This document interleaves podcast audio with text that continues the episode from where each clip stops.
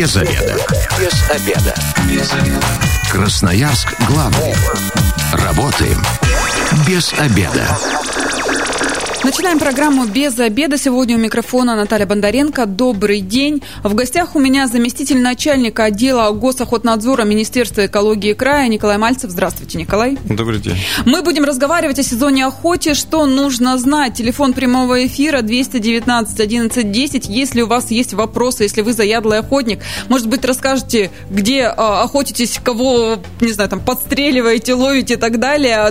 В общем, делитесь своими историями касаемо охоты. А, в прямом эфире. Ну и, собственно говоря, если есть вопросы, то Николай обязательно на них ответит. 22 августа у нас э, в Красноярском крае открывается сезон охоты на пернатую дичь. А вообще в целом про этот год можно что-то сказать? Я знаю, что э, сезон охоты периодами на разную, не только дичь, там и на животных и так далее открывается. В этом году у нас какие-то сбои были в связи с, вот, с пандемией. Запрещали охотиться? Да, весенняя охота была закрыта. Естественно, для нас это было сюрпризом. И гораздо большим сюрпризом, негативным, наверное, это было для охотников. Но мы вынуждены были ввести ограничения по представлению Росприроднадзора. И фактически все были в режиме самоизоляции. То есть э, звери отдыхали, да, это время спокойно разгуливали, где и не гуляли. А вообще э, какие-то нарушения регистрировались? Все-таки кто-то нарушал, браконьеры были? Ну, на самом деле, независимо от сезона охоты, бывает э, выявление нарушений. То есть это круглогодично, круглосуточно. Мы, в общем-то, в таком режиме и работаем. То есть, получается, даже если сезон охоты э, закрыт, вы все равно на чеку и все мы, равно проводите свои рейды? Мы все равно работаем. На нас ограничения эти не сказались, потому что за исключением осуществления контрольных мероприятий, э, часть наших полномочий была приостановлена, а контроль надзора невозможно его остановить. Но все мы знаем, что э, охота, она же не только да, там для удовольствия человека, она и вообще важна, потому что там какую-то мы отстреливаем живность, которая там у нас не нужна и так далее и тому подобное, да, чтобы этот круговорот у нас э, баланс, баланс соблюдался. Все верно? Все верно. На самом деле охота это даже, как я уже не устаю говорить, это социальное явление, это и право на охоту, точно так же, как право на отдых. Это, в общем-то, прописано и в законодательстве. А вот весной не было, как-то теперь будем наверстывать или что будем с этим делать? Или все, все будет так же в плановом режиме, как и должно было быть дальше? Ну, наверстывать невозможно, потому что сезон упущен. Угу. На самом деле, весенняя охота, она такая ограниченная, и там, в общем-то, очень много ограничений. А осенняя это все-таки для более широкого круга и людей, которые вовлечены в этот процесс. Это и любительская спортивная охота, далее промысловая охота для ряда регионов и для ряда наших районов, для наших, наших граждан. В общем-то, охота это не только образ жизни, это и возможность заработать и принести достаток в семью. Ну, вот такие общие вопросы закончили, да, теперь вот э, конкретики. 22 августа это у нас дичь вся попадает, или кто-то опять под запретом будет, или какие-то районные точечно? У нас, сразу скажу, есть несколько нормативных документов, охотники про них знают. Первый документ – это правила охоты, которые, в общем-то, установлены, установлены сроки, возможности, способы добычи. А, это федеральным законодательством предусмотрено. Есть параметры охоты, которые прописаны, и там ряд ограничений установлены указом губернатора. Так вот, э, указом губернатора установлены, во-первых, сроки там это четвертая суббота августа, которая попадает на 22 число. Это любительская, спортивная и промысловая охота. Начинается для большей части наших граждан. Это в первую очередь боровая, водоплавающая, степная и полевая дичь. А далее уже по срокам идут э, там пушные виды, копытные и так далее. Это, в общем-то, все прописано в указе губернатора. На каждый вид э, дичи э, существуют свои сроки, правила и способы добычи. Но это все можно найти на сайте правительства? Естественно. У нас есть перечень нормативных документов, он размещен обязательно, который полностью, в принципе, в этой в области охоты. Ну и кроме того, вы можете самостоятельно в любых поисковых системах, в любых, в общем-то, и в интернете тоже ну и вы, конечно же, заранее об этом э, рассказываете всем, чтобы все были готовы. Ну, наверное, те, кто постоянно находится, они-то и знают, да? Следует сказать, что когда получает охотник билет охотничий, э, дающий право, в общем-то, на охоту, он обязан по законодательству ознакомиться под роспись с требованиями охотничьего минимума. И вот там написано, в первую очередь, это правила ссылка на правила охоты, ссылка на правила обращения с оружием, ссылка на технику безопасности и особенности биологии отдельных видов. То есть априори охотник должен это уже знать. Другой вопрос, э, что не предусмотрен ни экзамен при получении, и, соответственно, ну, ряд охотников, которых вынуждены мы постоянно об этом говорить и отвечать на вопросы. Ну, это наша работа, в общем-то. Ну, то есть охота для тех, кто просто как любитель хочет пострелять, это не просто купил ружье, да, там в магазине и, и не, не пошел в лес и начал убивать всех, кого, кто на глаза попался, да, это такая наука, да, и вообще э, требующая определенных правил. А, вообще любая охота при э, нормальной организации, она не несет, в общем-то, вреда окружающей среде. То есть любые вот эти нормативы, э, сроки, способы, они предусмотрены, в общем-то, учитывают биологическое состояние видов. И, естественно, это свод законов и правил, которые нужно знать охотнику. То есть э, любой охотник, это в первую очередь у него нагрузка документальное, то есть он должен знать, как обращаться с оружием, на кого охотиться, как получать разрешение. Естественно, принцип платности тоже никто не отменял. То есть угу. предусмотрено порядок выдачи разрешений, который мы вот сейчас э, выдаем на угодье общего пользования. На территории закрепленной выдают охот пользователи. Также список охот пользователей или реестр, он размещен у нас на сайте и Министерства экологии и рационального природопользования, и на информационном ресурсе Охотнадзор 24. То есть помимо того, что вы э, купили ружье, там получили все документы, и стрелять-то вы не можете где угодно, да, там, по уткам на Енисее, которые плавают. Естественно, есть разрешенные места э, и сроки, мы, мы уже говорили. В первую очередь, и запретные места, там, где охота запрещена. У нас более 100 особо охраняемых природных территорий в Красноярском крае, только краевого значения. Есть федерального значения, это заповедники и национальный парк. Там охота тоже запрещена. То есть охотник изначально, э, когда он планирует выйти или выехать на охоту, он обязан ознакомиться с границами охотничьих угодий и узнать, на кого кого можно, на кого нельзя охотиться. То есть это все довольно-таки сложно. Вот а, смотрите, время было достаточно, да, там около полугода. Может, кто-то сидел дома и придумал себе а почему бы мне не стать охотником? Не знаю, там рыбалка не нравится, пойду охотиться.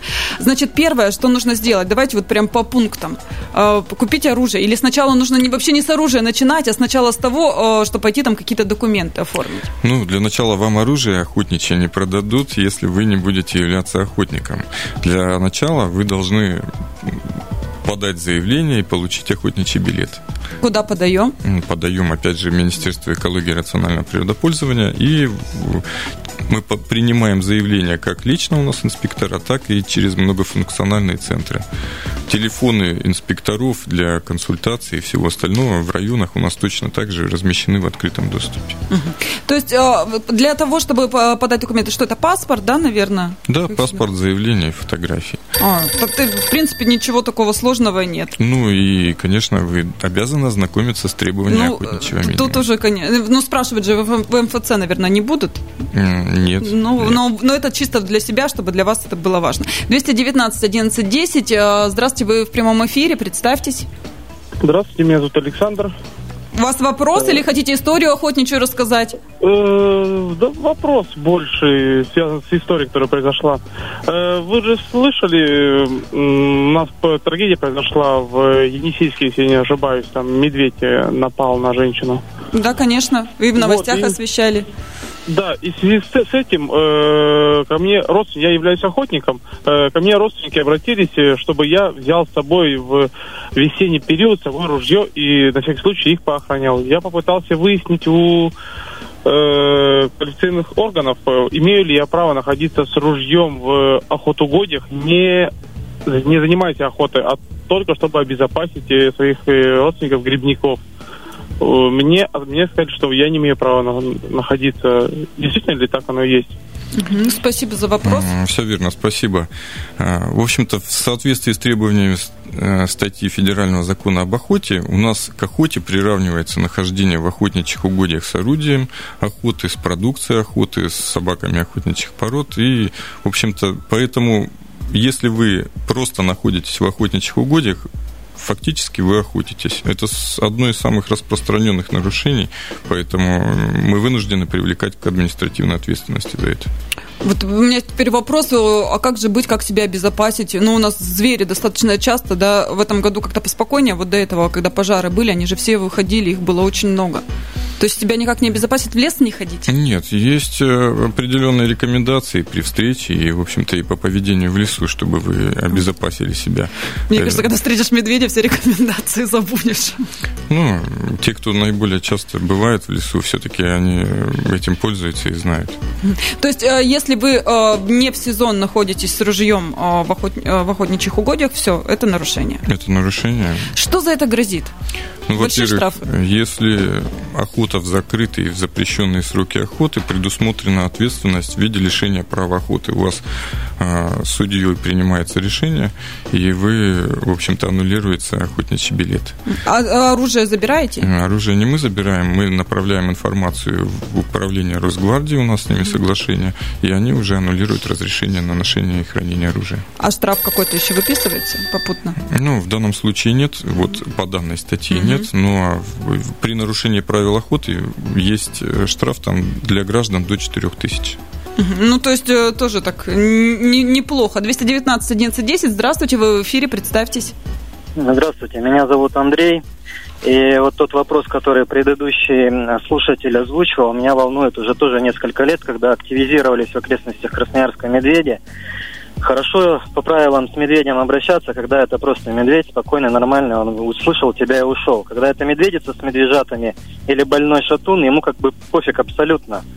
И в связи с этим вопрос у меня более глубокий. Вот в федеральном законодательстве у нас написано вот так, да. А может у нас федеральное законодательство чуть-чуть неправильно написано на этот счет? Почему не сделать э, гражданам наказание именно по факту охоты? Вот ты поохотился, ты убил зверя в неправильном месте в ненужное время. Вот за это надо и наказывать. А человеческая жизнь, которая ценна э, на самом деле более всех остальных – ее надо защищать и охранять от таких вот опасных зверей, я так считаю. Спасибо большое за ваше мнение, Андрей. Ну, федеральное законодательство не мы с вами переписываем. Прокомментируйте ну, как. Может быть, да, в продолжении этой медвежьей темы. Естественно, жизнь человека – это первоочередное и то, что самое важное. А, вот пользуясь той информацией, которая есть, уже не первый год министерство, в общем-то, издает превентивные такие приказы о регулировании численности. И в тех районах, там, где существуют выходы медведей, и они не то что периодически, они постоянно, это в первую очередь прилегающие к Красноярску, э, занимаемся регулированием численности. То есть на каждый, в общем-то, выход медведя, который грозит опасности для человека, у нас э, либо к нашему инспектору обращаются граждане, либо в полицию звонят. И здесь мы уже реагируем. Существует охота в целях регулирования численности, она производится в течение всего года. И скажу так, э, если вы думаете, что медведь вышел и ушел, то, наверное, не так, потому что в данном случае и в населенные пункты, и на прилегающие территории у нас выезжают, отслеживают, где-то даже засидки организуют, и в определенных моментах и регулируют, и приходится отстреливать опасных хищников. То есть особо э, докучающих людям зверей в любом случае ликвидируют. Ну, Они не остаются без внимания. Фактически, да. Мы же говорим, у нас приоритет – это жизнь и здоровье людей. 219 11 Здравствуйте, вы в эфире, представьтесь. Добрый день, Алексей из Ваш вопрос или история? Да я вот хотел уточнить по поводу нахождения в охотополе с ружьем. Более пошире можете ответить. Если, допустим, ружье зачехлено, то есть я его переношу, я не охочусь. Это тоже будет считаться? Спасибо за вопрос. Да, спасибо за вопрос. На самом деле положение оружия, состояние его, готовность к стрельбе на квалификацию правонарушения не влияет. И это, в общем-то, мы всем говорим, люди, которые, в общем-то, уверены, их неправильно информируют, и поэтому мы всем говорим, это все-таки нарушение. Да, если вы находитесь без разрешения, без разрешительных документов. Ну, в продолжении темы документов, да, для тех, кто э, только решает стать охотником, как долго делается документ, вот охотничий билет с момента под обращения, да, там в МФЦ или в министерство до вот получения охотничьего билета? Да, на самом деле там предусмотрены сроки административным регламентом, то есть там в течение пяти дней и гораздо раньше все это выдается. То есть, если сегодня вдруг вы решите стать охотником и прям подадите документы, то к началу сезона, который 22 августа открывается на пернатую дичь, да, собственно говоря, успеете получить билет? Ну, билет вы получите, но э, с разрешением на оружие здесь немножко другое ведомство. Я уже сказал, в общем-то, это из МВД было передано в Росгвардию, и там отделы разрешительной работы, те, которые уже с оружием, там гораздо большие сроки там а сколько сезон охоты длится? Вот 22-го он начнется и... Ну, если говорить про крайние сроки охоты, угу. у нас э, край, вы же знаете, Большой. Он, да, от Ермаковского района и от границ Тувой до Таймыра. У нас до 20 апреля охота открыта на Таймыре на а, ну белую ну, тундряную куропатку. То есть успеете, если что, если очень сильно захотите, собственно говоря, сезон очень длинный. Без обеда. Зато в курсе. Возвращаемся в студию программы «Без обеда». Напоминаю, что сегодня у микрофона Наталья Бондаренко, и в гостях у меня заместитель начальника отдела госохотнадзора Министерства экологии края Николай Мальцев. Еще раз здравствуйте. Здравствуйте. А, мы обсуждаем сегодня сезон охоты. Что нужно знать? Телефон прямого эфира 219 11 10. Можете задавать свои вопросы, рассказывать какие-то истории. В общем, ничто не останется без внимания. А, вы уже вскользь в первой части программы упомянули да, о том, что еще и для собак которые нацелены на охоту, нужны какие-то документы. Вообще, э, я, для меня это новость какая-то. Я думала, выращиваешь себе спаниеля, да, захотел поохотиться, взял его с собой, как просто хорошую компанию верного друга. Ну. Давайте радиослушатели ответим, а потом вернемся к моему вопросу. 219 11 10. Здравствуйте, вы в эфире, представьтесь. Меня зовут Николай. Я бы хотел задать Николаю вопрос вот, э, по поводу все-таки э, охоты. Вот сейчас вот передо мной молодой человек звонил и буквально говорил э, об, э, допустим, ношении оружия. Вот, по факту. Вот, убил зверя, э, получил на наказание. Николай сказал, что ведется отстрел э, там больных животных и там все вот это. А как как отнестись к грибникам, к рыбакам, которые выходят в лес, который выходит в лес, так же, как выходит в лес медведь, и намерения этого медведя, которого, с которым ты встретился, они глубоко непонятны. Вот. Как в этом быть случае? Вот. Ружье берется а, для самообороны, а не, допустим, в данном моменте, как у браконьеров, чтобы прийти и в запретное время зверя убить. Вот. Вот вопрос у меня. Спасибо, Николай, за ваш вопрос. Да, но тут законодательство, да, такое? Ну, фактически мы повторяем. У нас на самом деле медвежья проблема не настолько вот она острая, как на той же Камчатке. И там рекомендации, в общем-то, любые отпугивающие средства. Есть и фальшверы, и ракетницы, ну, как, какие-то, а, в общем-то, в первую очередь отпугивающие. Поэтому оружие – это оружие, это все-таки охотничье оружие. То есть в любом случае нельзя, ну вот, вот так вот. У нас да, по законодательству, да, и тут к... ничего сделать невозможно. К сожалению или к счастью, да. Вернемся к собакам. Ну, для собачников это, в общем-то, считается как элита, да, охотников. И, в общем-то, предусмотрены определенные поблажки и охота для собак, которые по, работают по боровой, по водоплавающей, по степной дичи. Охота начинается на две недели раньше в соответствии с параметрами охоты. Почему это? Ну, потому что, во-первых, это правильная охота. Мы все болеем за правильную охоту. И человек, который держит охотничью собаку целый год, он ждет этого момента. Это для него как праздник, чтобы собачка поработала. Не всегда они даже стреляют, добывают. Вот именно что для собаки. Выгулить собаку порадовать. Ну, выгулять и поработать. Это, в общем-то, обученная и дрессированная собака охотничья. Это ценности. И, в общем-то, я говорю, это как элита охотника. Э, здесь за документами, за какие нужны документы, куда обращаться? Также через МФЦ, в министерство? Правительства? Ну, во-первых, документы, они приходят точно так же за разрешениями к нам, в угу. первую очередь. Но я говорю, то, что мы выдаем раньше и выдаем эти документы, имеем возможность разрешить им охоту раньше. Здесь никаких проблем нету, также в МФЦ. Здесь нужны какие-то документы на собаку, не знаю, там а, паспорт да, собачий. В общем-то, в федеральном законодательстве этого нету, но, в общем-то, подразумевает охотни... охотничьи документы и дипломы собак. Ну и свидетельство на собаку. Мне кажется, э, ну, вот в моем чисто обывательском таком мнении, да, прививки должны быть, чтобы собака была здорова и так далее. Или такого не требуется? Ну, мы такого, естественно, не требуем. Это ветеринарное законодательство, это не совсем так. А мы, в первую очередь, э, смотрим именно документы на собаку. А, как близко вообще а, а, охота, ну, допустим, если брать Красноярск, да, и, ну, мы сейчас все-таки про красноярцев говорим, как далеко нужно выезжать, чтобы э, в правильных местах поохотиться, там, где можно? Ну, Ближайшие как, на каком расстоянии от Как я уже сказал, мы не говорим про требования стрельбы рядом с населенным пунктом. Это тоже в правилами охоты предусмотрено. Но у нас рядом с Красноярском есть ряд особо охраняемых природных территорий. Самая большая и самая такая ограничивающая охоту – это заказник Красноярский. Территория его тоже известна. Он создан, в общем-то, на основании зеленой зоны города Красноярска, которая ранее была. Но там охота тоже закрыта, и она запрещена. А дальше уже охотник смотрит, в какой район он едет, открывает карту, там либо закрепленная территория, либо закрытая охота, либо общедоступная охотничьи угодья.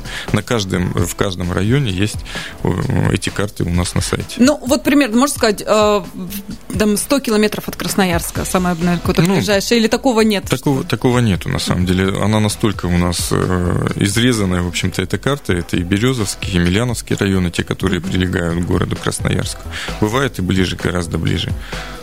Ну, опять же, такое мнение бытует, что вот, допустим, если близко к Красноярску, да, то там рейды, допустим, чаще проходят, да, ну, там проверяют, а чем дальше, ну, туда редко кто ездит. Это вот вымысел?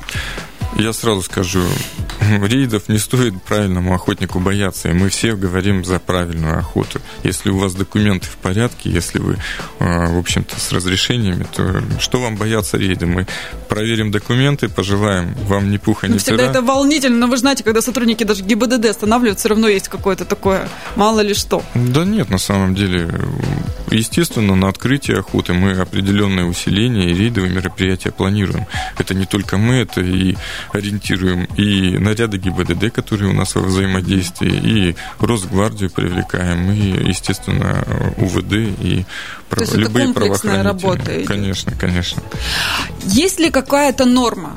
Сколько один охотник может там убить дичи. Ну, к примеру, там, там, не знаю, 10 голов и все, больше нельзя. Или он может там настрелять, не знаю, целый багажник. Хм. А, есть у нас, опять же, охотники должны это знать, лимитируемые виды, те, которые ограничены. И есть нормы, опять же, добычи на одного охотника для нелимитируемых видов. Вот для водоплавающей дичи они установлены тоже постановлением правительства Красноярского края. И там для каждого вида установлены нормы. Но эту норму очень сложно добыть. То есть большая, сезонно. хватит достаточно. Да, она достаточно большая. А, хорошо, э, я вернусь еще к учету, как это все учитывать. 219 11 здравствуйте, вы в эфире, представьтесь. Здравствуйте, Сергей зовут. Ваш вопрос? Хотелось бы узнать, вот э, во время, когда охоты еще нет сезона, просто по банкам можно пострелять, там, вы, выехать на природу, так скажем. Вот такой вопрос интересует. Спасибо. А, пристрелка оружия, ну, равно как и нахождение с охотничьим оружием, мы уже это на третий раз, в общем-то, фактически это как производство охоты. Вы выехали, вы уже получаетесь на охоте. Поэтому либо это тиры, э, какие-то стрельбища, либо в разрешенные сроки охоты с разрешительными документами. Даже если не в каком-то угодье, да, где это, даже если просто в лесу? Чаще всего любая естественная среда обитания является охотничьим угодьем. Угу. То есть нет, Сергей, едьте в тиры и уже там стреляйте. Хорошо, возвращаемся к учету. Вы говорите, норма на сезон.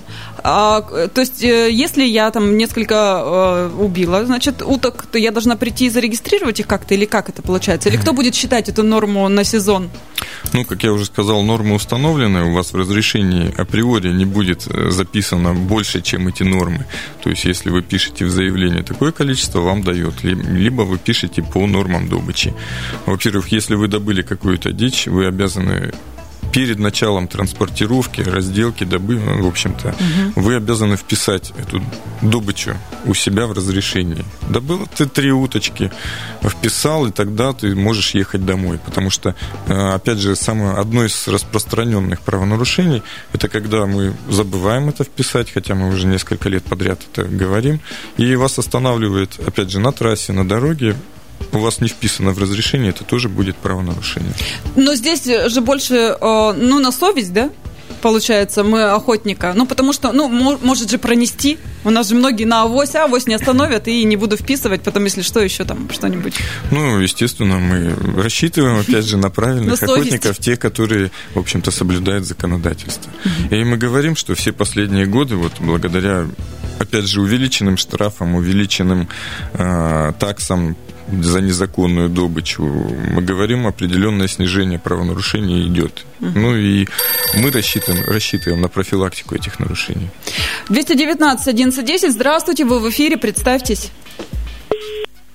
сорвался на звонок 219 1110. Дозванивайтесь и все-таки задавайте свой вопрос, или, может, история у вас а, есть какая-то. Штрафы большие. Если вот не вписал вот в этот, а, скажем так, путевой лист, да, свой, а, тех, кого убил, Штрафы, предусмотренные Кодексом Российской Федерации об административных правонарушениях, они составляют от 500 до 4000 рублей. Но штрафом не ограничивается. Если вы незаконно добыли, мы, в общем-то, вынуждены предъявлять иски по незаконной добыче, а там уже эти суммы гораздо больше. Угу. То есть 4 э, тысячи это не крайняя мера, да? Нет. Там можно еще потом неплохо так расплатиться. 219 1110, здравствуйте, вы в эфире, представьтесь.